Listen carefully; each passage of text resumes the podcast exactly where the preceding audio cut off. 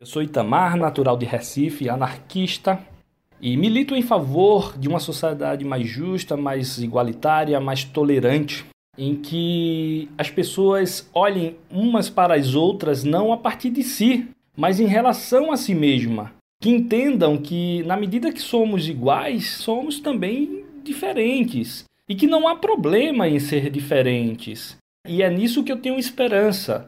Numa sociedade sem homofobia, sem misoginia, sem preconceito, sem racismo e, sobretudo, com respeito à natureza, às formas alternativas e mais salutar de vida e ao outro, às culturas indígenas e ao outro.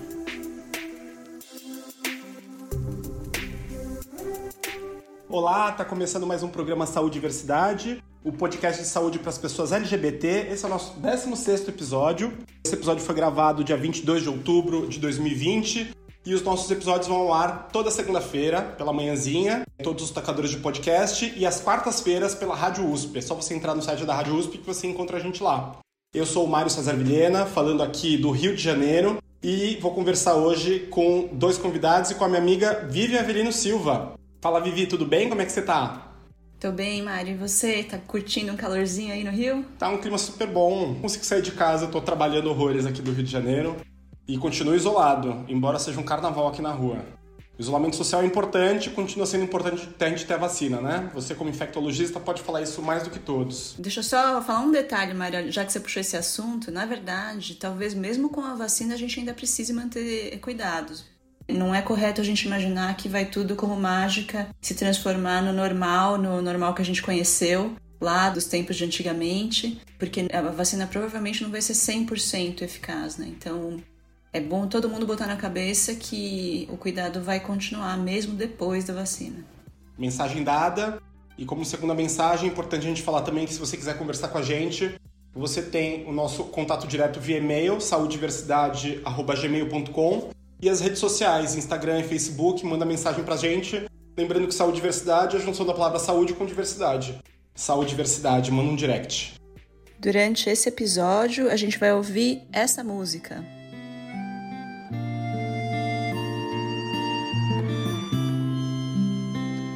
Promete pra mim que a gente não vai soltar as mãos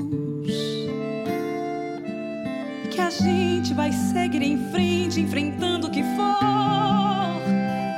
Promete que o amor. Grande cantora que eu conheci através da Juliana Rodrigues. Ela tem esse vozeirão maravilhoso e a música se chama Prometo. Linda, né? E quem são os nossos convidados de hoje, Vivi? Hoje a gente tem convidados que já estão retornando, já foram entrevistados por nós em outros momentos. Eu vou apresentar novamente o Bruno Branquinho, que é nosso colega, é meu colega da faculdade, não da mesma turma, mas graduado também na Faculdade de Medicina da USP, com residência em psiquiatria pelo Hospital das Clínicas, especialização em psicoterapia no mesmo serviço.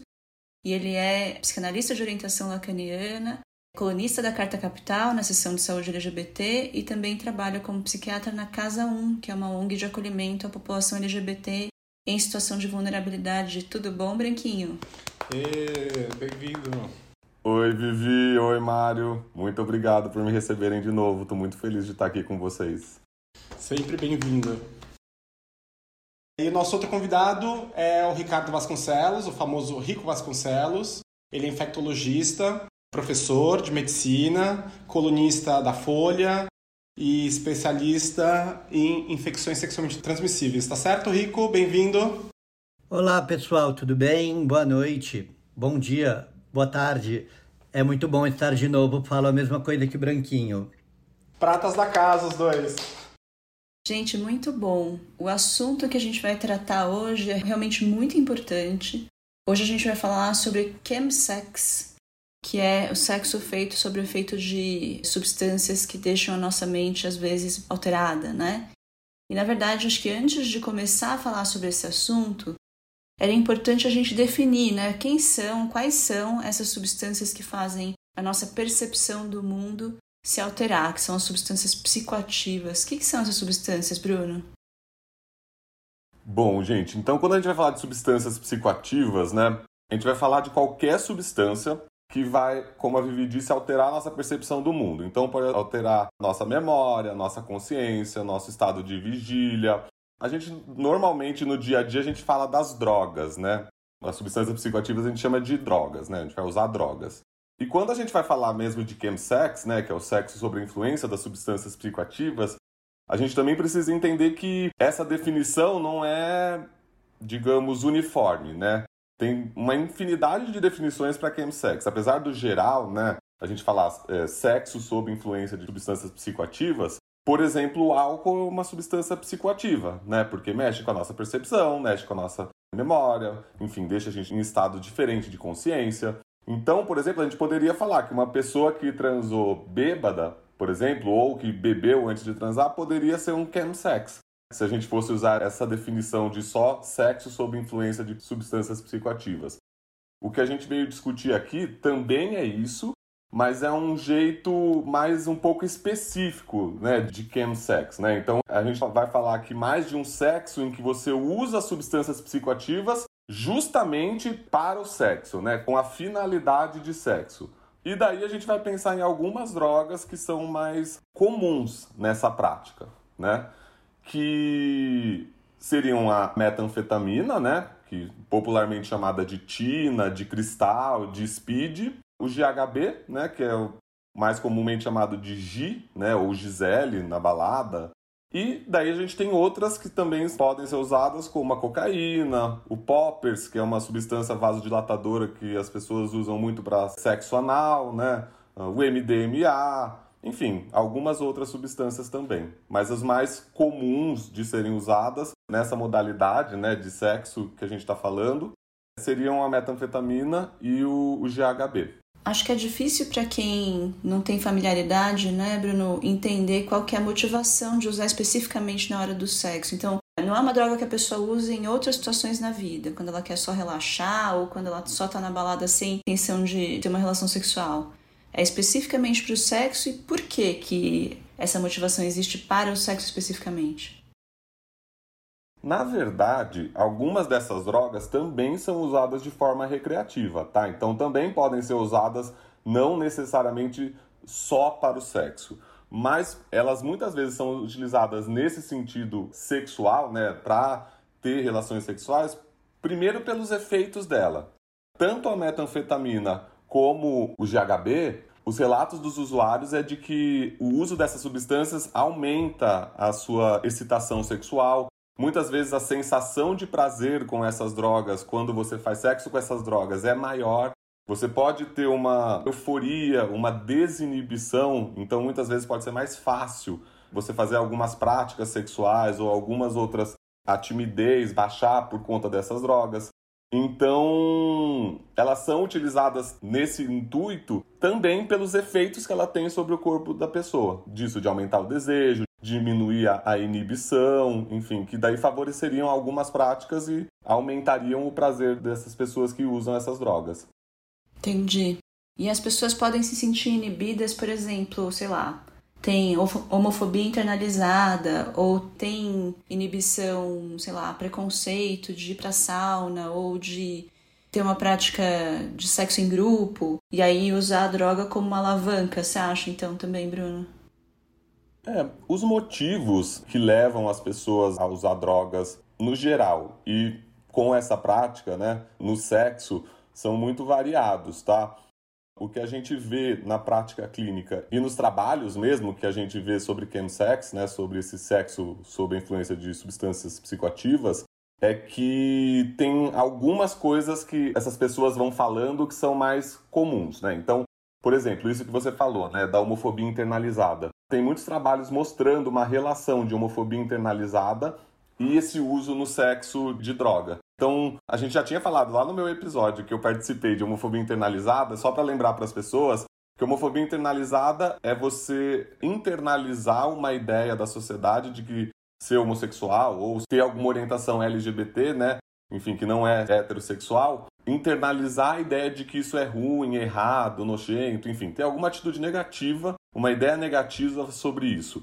E tem estudos mostrando que muitos pacientes, mesmo depois que se assumem, ainda guardam dentro de si essa ideia, né, de que bom, você ser homossexual, você ter uma prática sexual homossexual é errado ou que se sentem desconfortáveis quando vão fazer sexo, né, ter alguma relação com outro homem ou com outra mulher, enfim.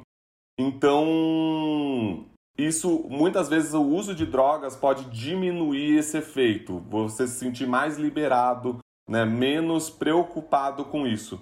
Esse seria um dos motivos, mas na verdade tem vários outros relatos né, de homens indicando outras coisas. Né? Você falou, por exemplo, das festas em grupo, né, ou de algumas práticas mais extremas. Né? O sexo ainda é um tabu muito grande na nossa sociedade. Então, você realizar algumas práticas que não sejam o papai e mamãe, né, um fisting ou sexo em grupo, ou alguma outra prática que seja considerada, entre aspas, nojenta, né, como por exemplo Golden Shower, enfim, muitas pessoas ainda têm algumas travas em relação a isso e o uso de drogas pode diminuir esse tabu e fazer com que essas pessoas consigam realizar algumas práticas que elas não conseguiriam sem esse efeito da droga. Né? Então a droga pode surgir como um facilitador nesse sentido, né? algo que pode permitir que essas pessoas explorem essa sexualidade de uma forma menos restrita, menos rígida por conta de uma sociedade que ainda vê isso como um tabu, como algo que pode ser considerado errado, né, ou nojento, ou qualquer outra característica negativa.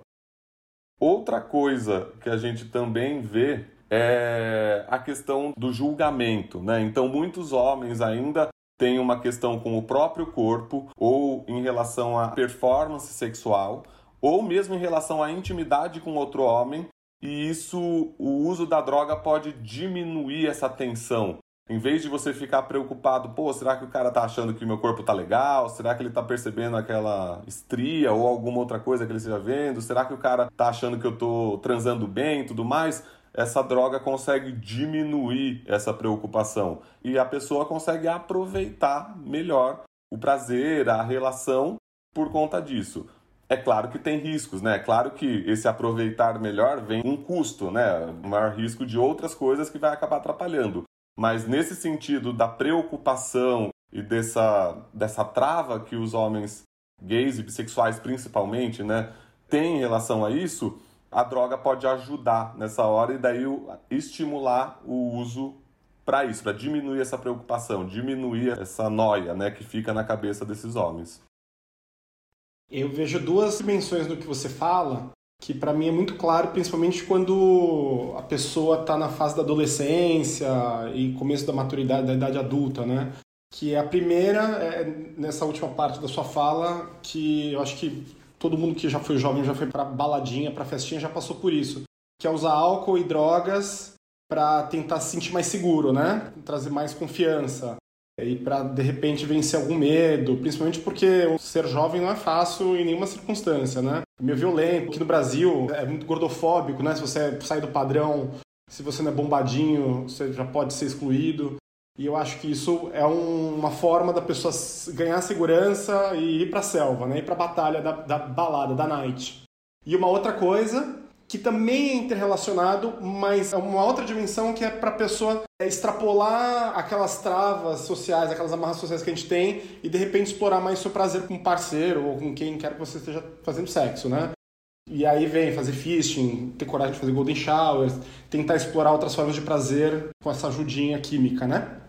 É, mas tem uma coisa, Mário, que eu vejo bastante no dia a dia lá no consultório, que tem essa coisa que o Branquinho passou rapidamente, que é a coisa da performance que parece que assim não só fica mais gostoso o sexo sob efeito dessas substâncias aí GHB, metanfetamina ou cocaína, como também a pessoa acha que ela consegue fazer por mais tempo e melhor. Ouvi uma vez, por exemplo, um paciente falando para mim: "Rico, eu não consigo mais transar se não for sob efeito de, no caso dele, GHB". Aí eu falei: "Por quê? O que que acontece?". Ele falou: "Porque se eu for transar sem o GHB, eu transo por meia hora e acabou. E quando eu consigo usar a droga, aí eu fico transando por. Eu entro na sauna no sábado à tarde e vou embora no domingo à tarde. Aí eu falo para ele, mas você acha que não tem graça o sexo por meia hora com alguém que você está afim ou com alguém que você está afim? Aí ele, não, mas aí meia hora e acabou já, então eu quero conseguir transar um dia inteiro e com muitas pessoas. Então acho que existe na cabeça, principalmente da população de homens cis gays, a coisa da performance do que tentar forçar o além daquilo que o corpo aguentaria, né? Daria conta. E também aquela coisa do estar sempre disposto a transar e sempre querer transar e sempre estar ali de pau duro querendo transar, que também é algo que é irreal, né? Não tem ninguém que esteja sempre afim, disposto e as drogas ajudam nessa coisa da performance, que é as drogas em geral te levam num lugar além daquilo que seu corpo aguenta, né? Você fica até de manhã dançando na festa e se você não tivesse usado a droga, você, tipo, às duas da manhã já estaria com sono e iria embora. No sexo não vai ser diferente. Você acha que tem isso, Branquinho? Perfeito. Acho que sim. Acho que vocês dois falaram muito bem. E eu acho que tem uma outra coisa também que tem acontecido muito aqui em São Paulo, provavelmente em outros grandes centros urbanos, que é a coisa também do pertencimento a um grupo, né? Que hoje em dia você vai numa festa, né, de sexo de homens gays, por exemplo, ou você entra num aplicativo de, de pegação, né, tipo Grindr, Scruff, etc é quase regra que haja uma proposta de um sexo com drogas. E eu já peguei muitos pacientes falando: bom, se eu não uso droga, parece que eu não faço parte do grupo, assim, eu me sinto como se eu fosse um ET. Se eu falo, olha, eu não quero usar droga, né? Eu não quero transar sem droga. Então é quase como se também você não faz parte da turma, você não é bem visto se você não usa drogas também. Ou se você pelo menos não topa fazer o sexo com drogas. Então eu acho que tem uma infinidade de fatores que vão convergindo aí para fazer com que isso tenha explodido. Eu converso muito com o Rico sobre isso, porque a gente tem muitos pacientes em comuns, porque o nosso consultório tá bombando de gente que tá vindo com essa queixa, né? De que, bom, tá tendo os efeitos negativos dessa prática. Eu só queria chamar a atenção para um negócio mais, Bruno, que me veio à mente agora. Você já escreveu a respeito de uma masculinidade tóxica, né? Que acontece, que você observa e que a gente vê também muito entre os homens cis gays, que é essa coisa de ter que ser sarado, de ter uma atitude de preconceito contra quem tem uma barriguinha, ou de ter que ter uma performance sexual assim, supersônica, estratosférica aí que vocês estão falando, né? E aí é interessante isso, né? Porque a gente obviamente está falando de uma coisa que traz problemas de saúde, então, de certa forma, você meio que tem, por um lado, uma afirmação de grupo, de pertencimento, de repente, até de uma certa forma, você pode ver isso como uma militância também. Só que é um negócio que super faz mal para as pessoas, para a comunidade, né? Então, tem uma ambivalência nessa história que é mal discutida, né? Precisa ser mais falada. Com certeza. Eu acho que em relação à masculinidade tóxica tem tudo a ver com isso, né? Porque parte desse sofrimento psíquico que leva esses homens a buscarem a droga para diminuir essas travas, diminuir as amarras sociais, tem a ver com esse ideal de masculinidade que afeta muito todos os homens, mas os homens gays e bis acho que em especial, porque desde pequeno tem essa coisa de lidar com a sua própria sexualidade que é fora da norma, né, entre aspas, e aquela coisa, ah, eu sou gay, mas eu sou masculino, né? Eu sou gay, mas eu não sou afeminado, eu tenho um corpo forte, eu sou visto pela sociedade como um, um padrão de masculino, né? Então, também lidar com todas essas características que são vistas como femininas e, portanto, nesse padrão de masculinidade tóxica subvalorizadas, né? Afeminados, sensíveis, né? Não dispostos a sexo a todo momento, não violentos, também não é fácil e também gera um sofrimento nesses homens que pode ser aliviado pelo uso de drogas. E aí então a percepção muda, as pessoas ficam com menos amarras, e aí a percepção muda tanto, tanto que a pessoa nem consegue se dar conta do risco que ela corre de várias coisas. E é isso aí é o que chega no consultório do Rico depois, né, Rico? Isso é que eu chego no meu consultório. É engraçado a gente falar disso no Brasil agora, em 2020, porque isso não é uma coisa que surgiu agora, né? Na Europa, Londres, isso já é um problema muito antigo e parece que esse assunto chegou na superfície aqui em São Paulo agora, porque algumas drogas chegaram aqui. Metanfetamina, por exemplo, é uma coisa que até outro dia era muito caro aqui em São Paulo, aqui no Brasil, e difícil de achar, hoje em dia não é mais. o preço diminuiu, a oferta é abundante, basta você ligar um aplicativo de encontro de homens gays que existem os símbolozinhos que indicam que aquele perfil tem a droga se você quiser. E aí é meio que um combo assim de garoto de programa, mais droga, mais vamos fazer aquilo que eu não faço nunca. E é engraçado que o próprio garoto de programa oferece a droga. E você paga junto, no cartão, tudo de uma vez. Talvez a gente só tenha começado a se preocupar com isso agora aqui no Brasil, porque aqueles desfechos que a Vivi falou que chegam no meu consultório começaram a aparecer. Se até outro dia a gente falava que, por exemplo, hepatite C era uma coisa que acontecia em quem usava droga injetável, cocaína injetável, lá na década de 90, 80, Agora, você ver uma pessoa com diagnóstico recente de hepatite C, você tem que investigar ali entre os possíveis fatores de risco o uso de chemsex. De que maneira que a hepatite C pode aparecer nesse cenário? Desse jeito que a Vivi falou, a pessoa sob efeito de uma dessas substâncias, ela pode acabar fazendo práticas sexuais que ela não faria se não tivesse sob efeito dessas drogas com maior intensidade por mais tempo, podendo até mesmo ter lesão de mucosa ali na prática sexual que ele desempenha, ou mesmo tendo essa lesão de mucosa num sexo com várias pessoas que estão ali também fazendo o uso da mesma droga. E quando você tem essa prática com lesão de mucosa, a transmissão sexual da hepatite C, que não é uma coisa exatamente fácil de acontecer, frequente de acontecer, se torna um pouquinho mais fácil, um pouquinho mais frequente de acontecer. A lesão de mucosa que você fala, Rico, é a pessoa ela faz sexo com tanta intensidade que é provável que a fricção da penetração cause essa lesão, né? Uma ruptura no tecido da pessoa. Isso. Ou, como um outro exemplo, a pessoa, se fosse transar sobriazinha ou depois de tomar um vinho, ela ia falar: não, espera, coloca o lubrificante. E como ele está ali sob efeito loucão de alguma coisa, nem percebe que está faltando lubrificação. E quando a gente fala de sexo anal, sempre importante lembrar que no ânus você não tem uma lubrificação natural associada à excitação como existe na vagina, né? Outra coisa que a gente pode ver que acontece para que os pacientes acabem vindo parar no meu consultório de infectologista é compartilhar o material que vai usar a droga, como por exemplo o dinheirinho enrolado para cheirar cocaína, quando compartilhado, uma vez que a cocaína também pode causar lesão da mucosa, no caso nasal ali, e eles compartilhando esse dinheirinho enrolado para cheirar de uma pessoa para outra pode levar um pouquinho de sangue do nariz de um para o nariz do outro e aí transmite a cocaína por essa via coisas que se a pessoa tivesse sóbria ela não ia fazer tão naturalmente, quando ela tá louca ela faz. Tem também as práticas, né, Rico? Por exemplo, se você tá sóbrio, tomou um vinho, talvez você faça sexo anal, mas é isso, com lubrificação, só o seu parceiro e tudo mais. Se você tá numa suruba de meia hora com várias pessoas e você tá sob efeito de droga, de repente você deixa essas pessoas pôr o punho inteiro dentro do seu ânus, por mais de um pênis dentro do seu ânus. Isso pode acontecer por horas ou dias, então a chance aumenta muito dessa transmissão.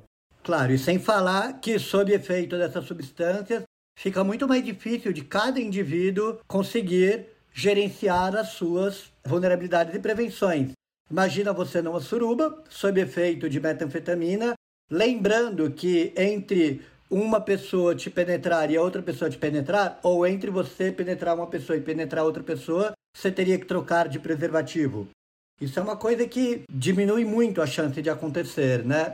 É muito comum pessoas irem, tipo, no apartamento de uma pessoa, pode nem ser numa sauna, mas num apartamento de alguém tipo, que durante o dia trabalha, profissional liberal, e que chama uma turminha no aplicativo na casa dele para usar droga e ficar transando. Em termos de transmissão de infecção sexualmente transmissível, isso é um laboratório né, de transmissão. E por favor, vocês que estão aqui me ouvindo, vocês três e os ouvintes do podcast, não entendam que quando eu estou falando isso, eu estou falando que é errado usar droga Eu só acho que a gente tem que conseguir ajudar as pessoas que acabam recorrendo a esse recurso a terem menos danos, menos prejuízos à sua saúde com a sua utilização.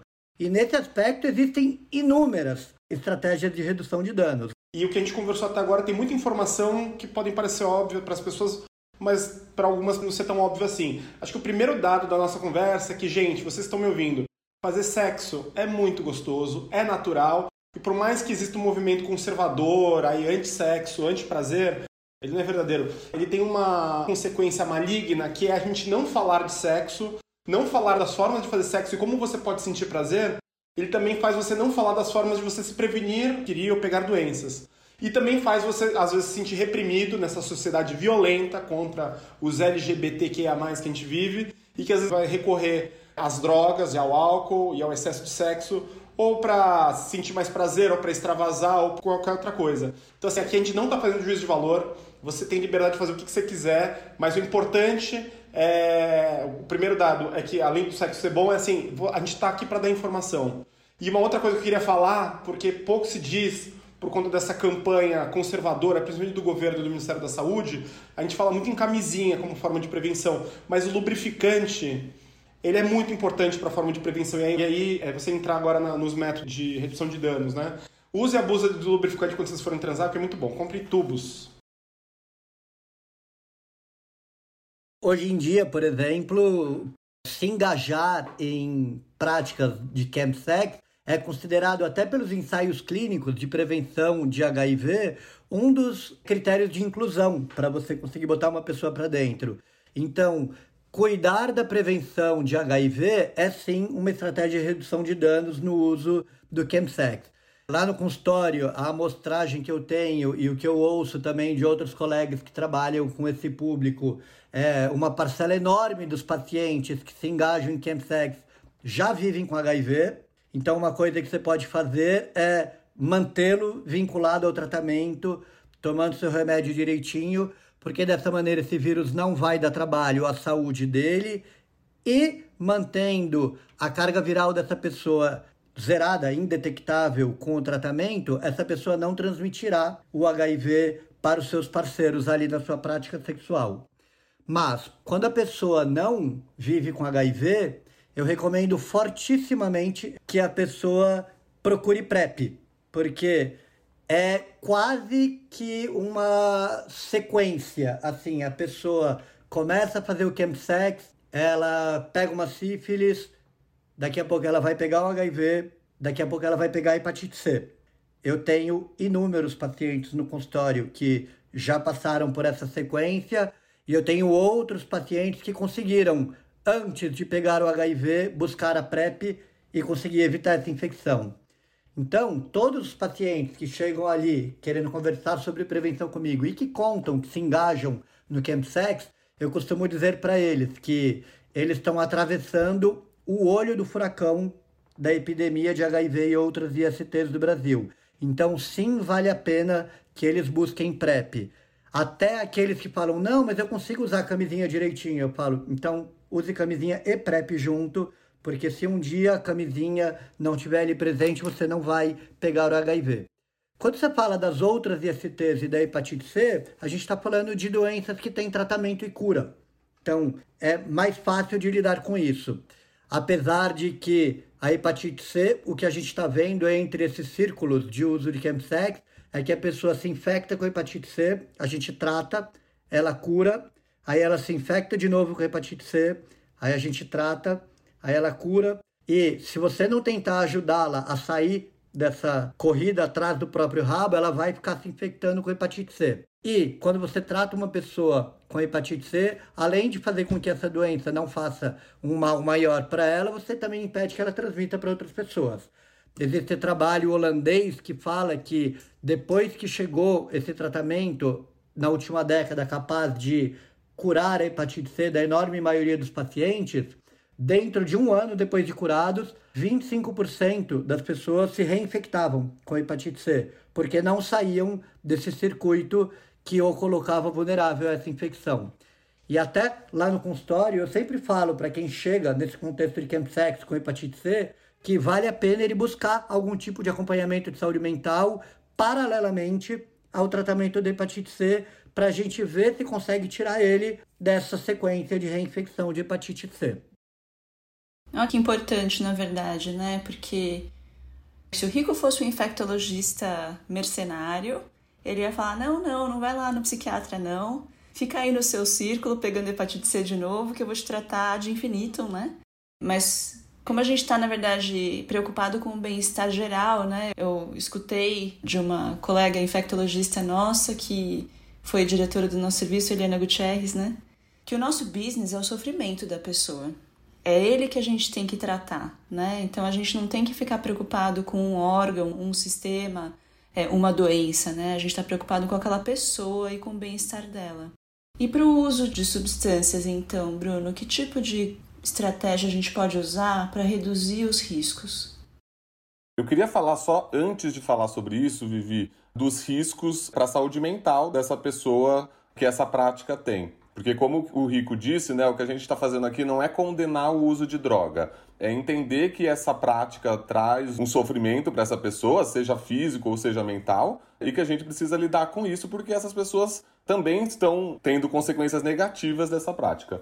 Então, o que tem chegado no meu consultório, para além dessa questão das ISTs né, e dos riscos físicos, primeiro, que essas pessoas que estão se engajando nesse uso de drogas durante o sexo, depois de um tempo, correm o risco também de começarem a usar essas drogas não só durante o sexo. Então, começar a ter uma dependência que ultrapassa as práticas sexuais. Ela não só mais usa as drogas quando vai transar, né, ou quando tem alguma possibilidade de transar, mas em outras situações também. Essas pessoas, né, que começam a usar essas drogas para, bom, se sentirem melhores em relação ao sexo, ter mais prazer, conseguir aproveitar mais essas relações sexuais, depois de um tempo, começam a não conseguir mais aproveitar essas relações sexuais então, é uma queixa muito frequente das pessoas que falam: bom, eu vou lá, eu, tran eu né, passo dias transando, um dia inteiro, dois dias transando, mas assim, eu não lembro muito bem como foi, eu não lembro com quem eu transei. Eu lembro que eu estava esgotado, eu não tinha mais vontade de transar, mas eu continuava chamando parceiros para virem para minha casa para continuar transando. Então, assim, isso que começou como uma ideia para essa pessoa, né? De, bom, eu vou aproveitar mais essa relação sexual, eu vou diminuir um pouco essa barreira da timidez ou do tabu para eu conseguir me conectar melhor com essa pessoa e tudo mais, acaba virando uma coisa de a pessoa, primeiro, não conseguir aproveitar a relação sexual, Segundo, essa coisa da intimidade é uma coisa muito interessante, porque é uma queixa muito presente né, entre os homens gays e bis, essa coisa de poxa, esse mundo gay é muito fútil, é muito fugaz, eu não consigo ter uma relação com outras pessoas e não sei o quê. Tem essa coisa da dependência química mesmo, né, de você usar em outras coisas, mas também tem uma dependência emocional da droga que começa a trazer tanto você não conseguir aproveitar o sexo, como você não conseguir desenvolver relações com parceiros além do puro sexo da relação sexual, e também de você não conseguir, como o Rico disse, fazer sexo mais sem a droga. Então, uma estratégia que eu tenho pensado é como desvincular essa ideia de prazer da droga, né? Como vincular o prazer a outras coisas, porque eu acho que a partir daí é possível que eles consigam ter as relações sexuais também sem a droga. Mas é uma coisa que eu tô quebrando a cabeça no consultório, porque é muito difícil. É muito, muito difícil. E causa muito sofrimento. Acho que esse diálogo que a gente está mantendo aqui já é um grande começo para a gente esclarecer diversos pontos, clarear, trazer à luz informações sobre o que é, quais são os riscos e que existem diversos caminhos para a gente tomar. Ninguém tem uma receita de bolo, mas a gente pode junto ir caminhando e tentando buscar soluções, né?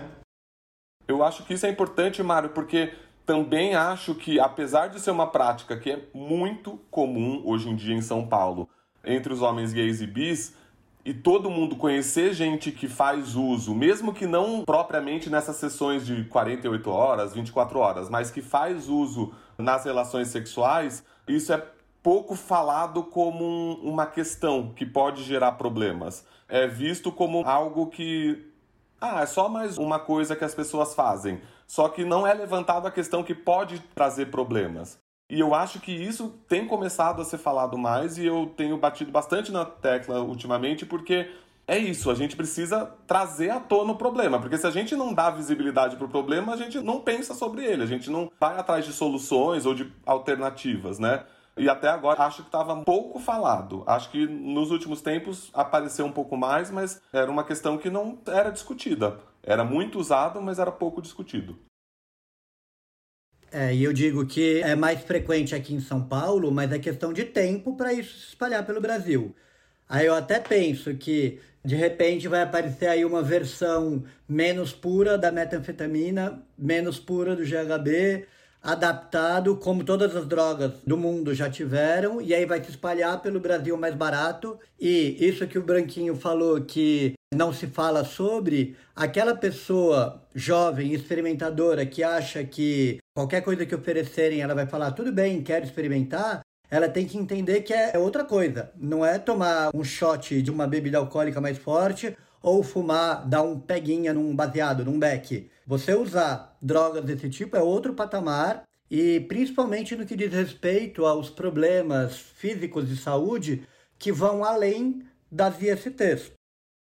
Existem drogas, quando você pensa, por exemplo, no GHB, que tem uma dose capaz de matar a pessoa porque faz ela parar de respirar, muito próxima da dose que faz o baratinho gostoso do sexo. Eu sou um médico só aqui em São Paulo, que tem um consultório pequeno.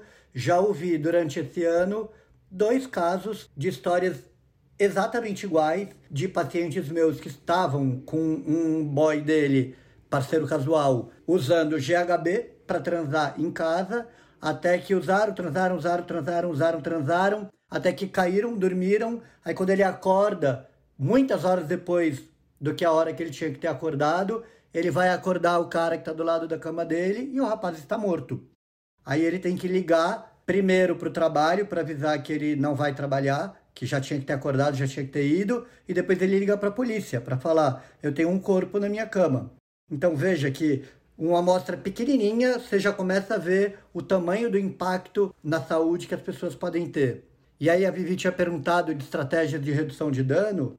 Existem várias cartilhas que tentam orientar isso.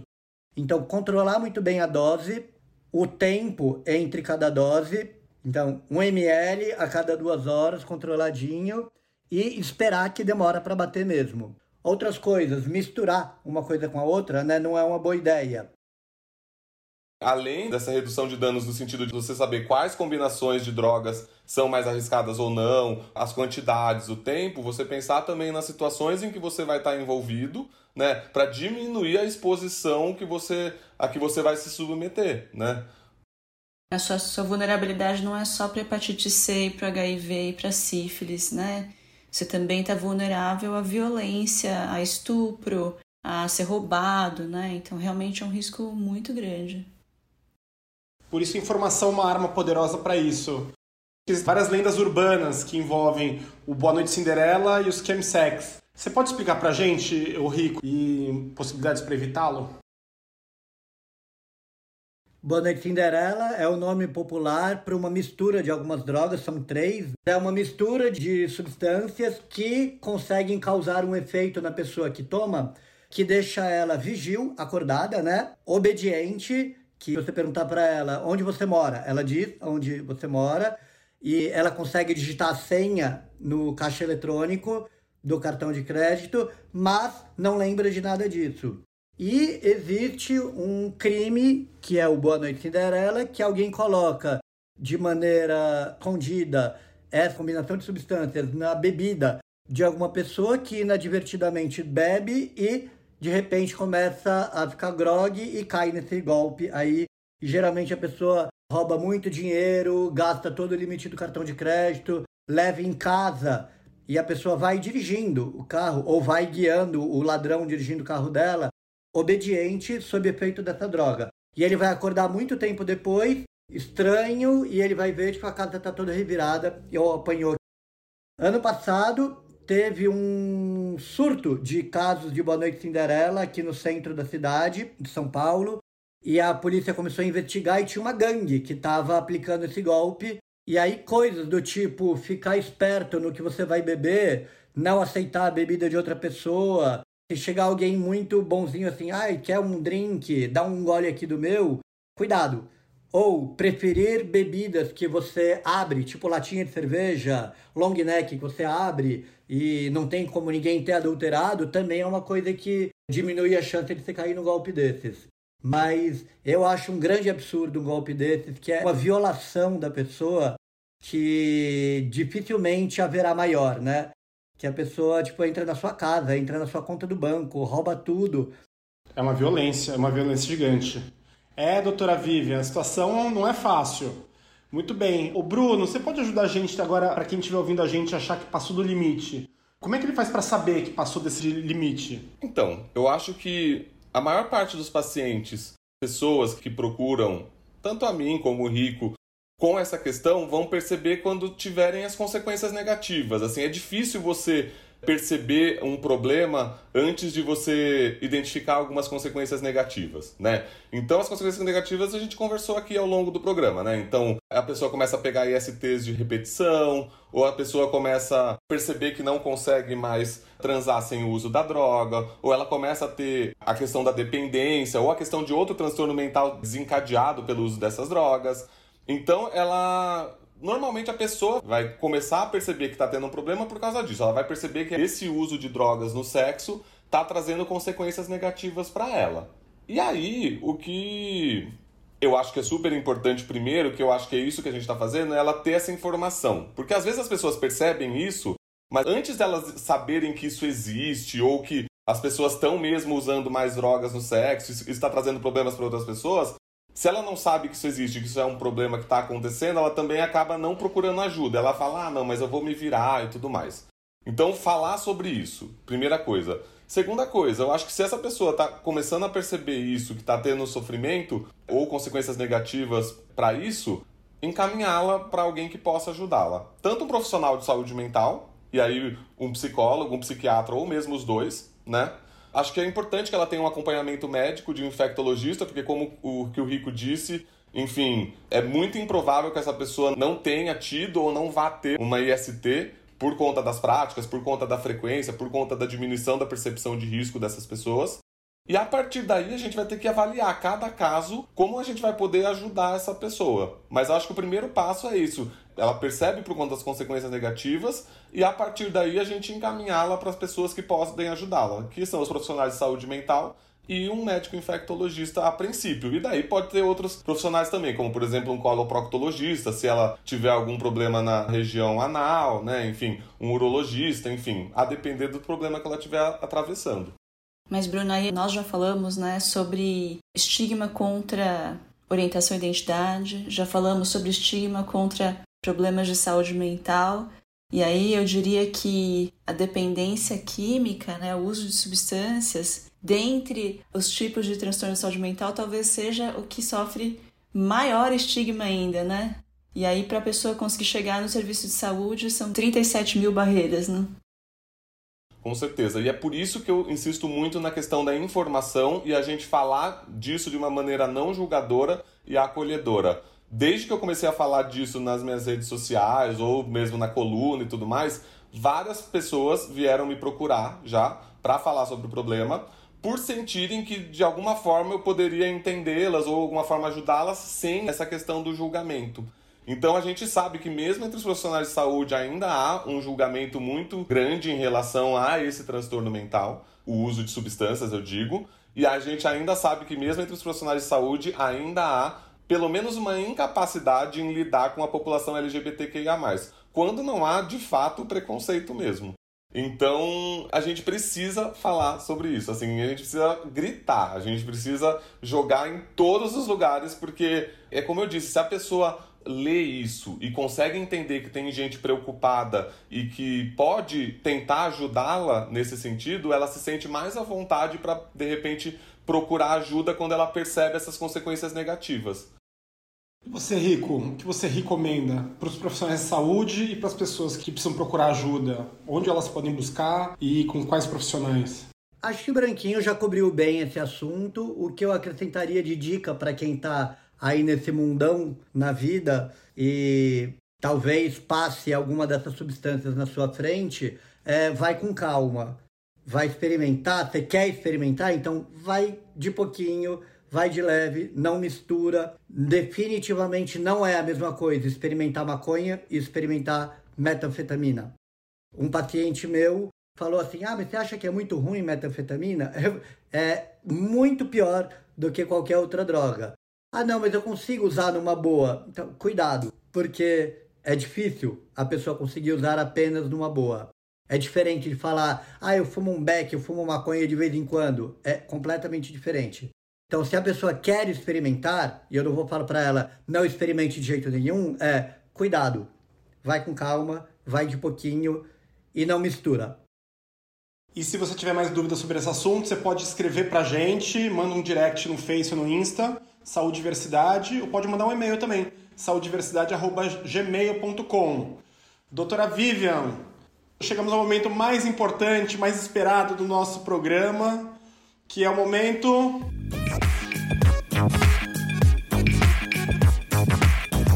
Cultura transviada. Muito bem, momento cultural onde os nossos convidados, hoje com dois convidados, um programa mais do que especial, podem dar uma dica cultural de filme, livro, blog, teatro, qualquer coisa para os nossos ouvintes poderem experimentar mais do mundo e universo LGBT que ia mais. Temos dicas dos nossos convidados, Bruno?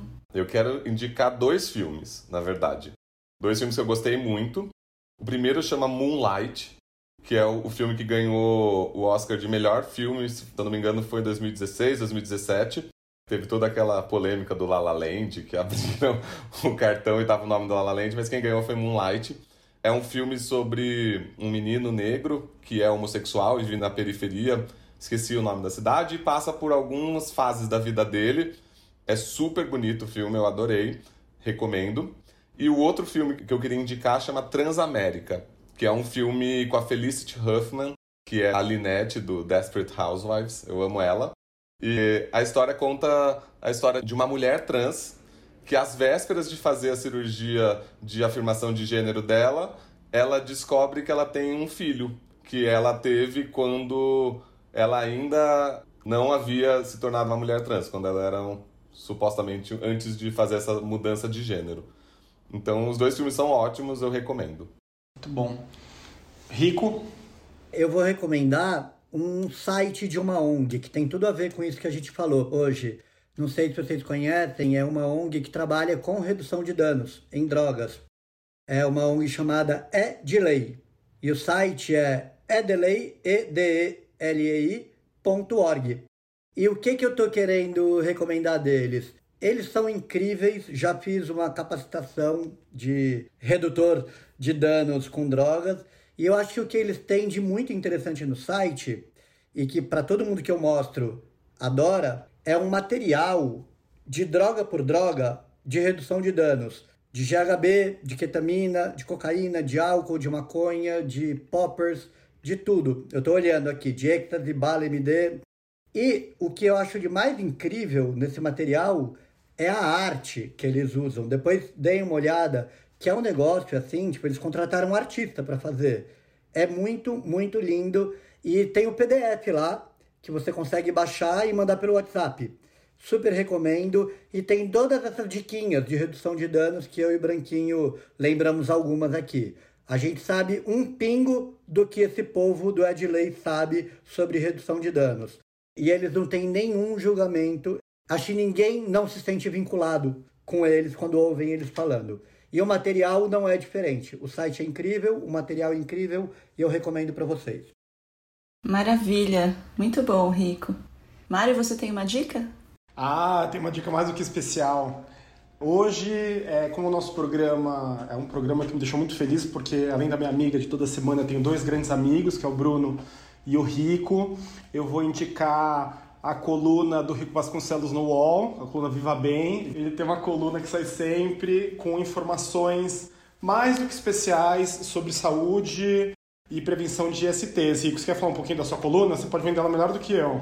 Claro, é uma coluna em que eu tento falar também sem julgamento, sem tabu, sobre um assunto que é soterrado de preconceitos e de estigmas, que é HIV ISTs, prevenção e tratamento. E aí eu tento sair daquele discurso meio que quadradinho do use camisinha no sexo oral, sabe? e eu tento sempre embasar essa discussão que eu trago em pesquisas científicas, ensaios clínicos, trabalhos publicados, apresentação de congresso. E olha, gente, quando o UOL me propôs a coluna semanal, aí eu fiquei pensando, nossa, escrever 4 mil caracteres toda semana sobre esse assunto, eu acho que na terceira semana vai ter acabado o assunto. E eu, incrivelmente, nunca tive o problema de faltar assunto. E sabe aonde eu busco assunto para escrever na coluna toda semana? Olhando em volta, olhando para os pacientes, olhando para os meus colegas profissionais da saúde. E obrigado, Mário, pela indicação. Maravilha. Então, gente, é Viva Bem, e aí lá tem os colunistas, o Ricardo Vasconcelos, é Rico Vasconcelos que está lá só, né? É um dos colunistas, não percam a oportunidade de vê-lo, que é emocionante, muito bom e instrutivo. Vivi, qual que é a sua dica cultural da semana? A minha dica é a coluna da Carta Capital sobre saúde LGBT, que é feita pelo Bruno Branquinho. Vejam só como é especial a nossa dica da semana, né? O Bruno escreve uma vez por mês, geralmente a coluna sai no final do mês, e ele escreve sobre vários assuntos LGBT, também sem preconceito, também de forma aberta. Você quer falar um pouco mais também sobre a coluna, Bruno? Bom, a coluna, na verdade, é semanal, né? Não é só minha. Eu divido o espaço com mais três amigos, colegas médicos também, que é o Vinícius Lacerda, a Patrícia Carvalho e o Pedro Campana. E a gente fala sobre saúde LGBT. O meu assunto, obviamente, é saúde mental LGBT. E eu tento sempre falar de temas que a nossa proposta é falar para o público LGBT, né? Então, falar de assuntos que envolvam essa população e que muitas vezes não são falados, né? Esses temas não são contemplados em outros lugares. Então, eu tento sempre falar desses temas que geram sofrimento psíquico para a população LGBT de uma forma que não seja com o Medicaid, né, aquela coisa incompreensível, que seja compreensível para todo mundo, mas que contemple essas pessoas e que elas possam se sentir acolhidas e representadas.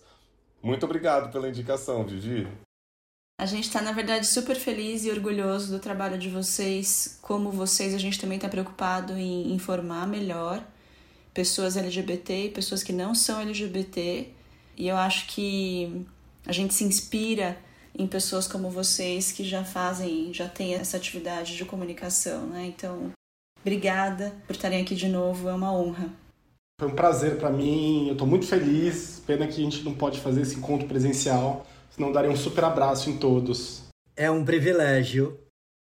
Privilégio. Toda a reverência a vocês. Esse foi mais um programa Saúde e Diversidade.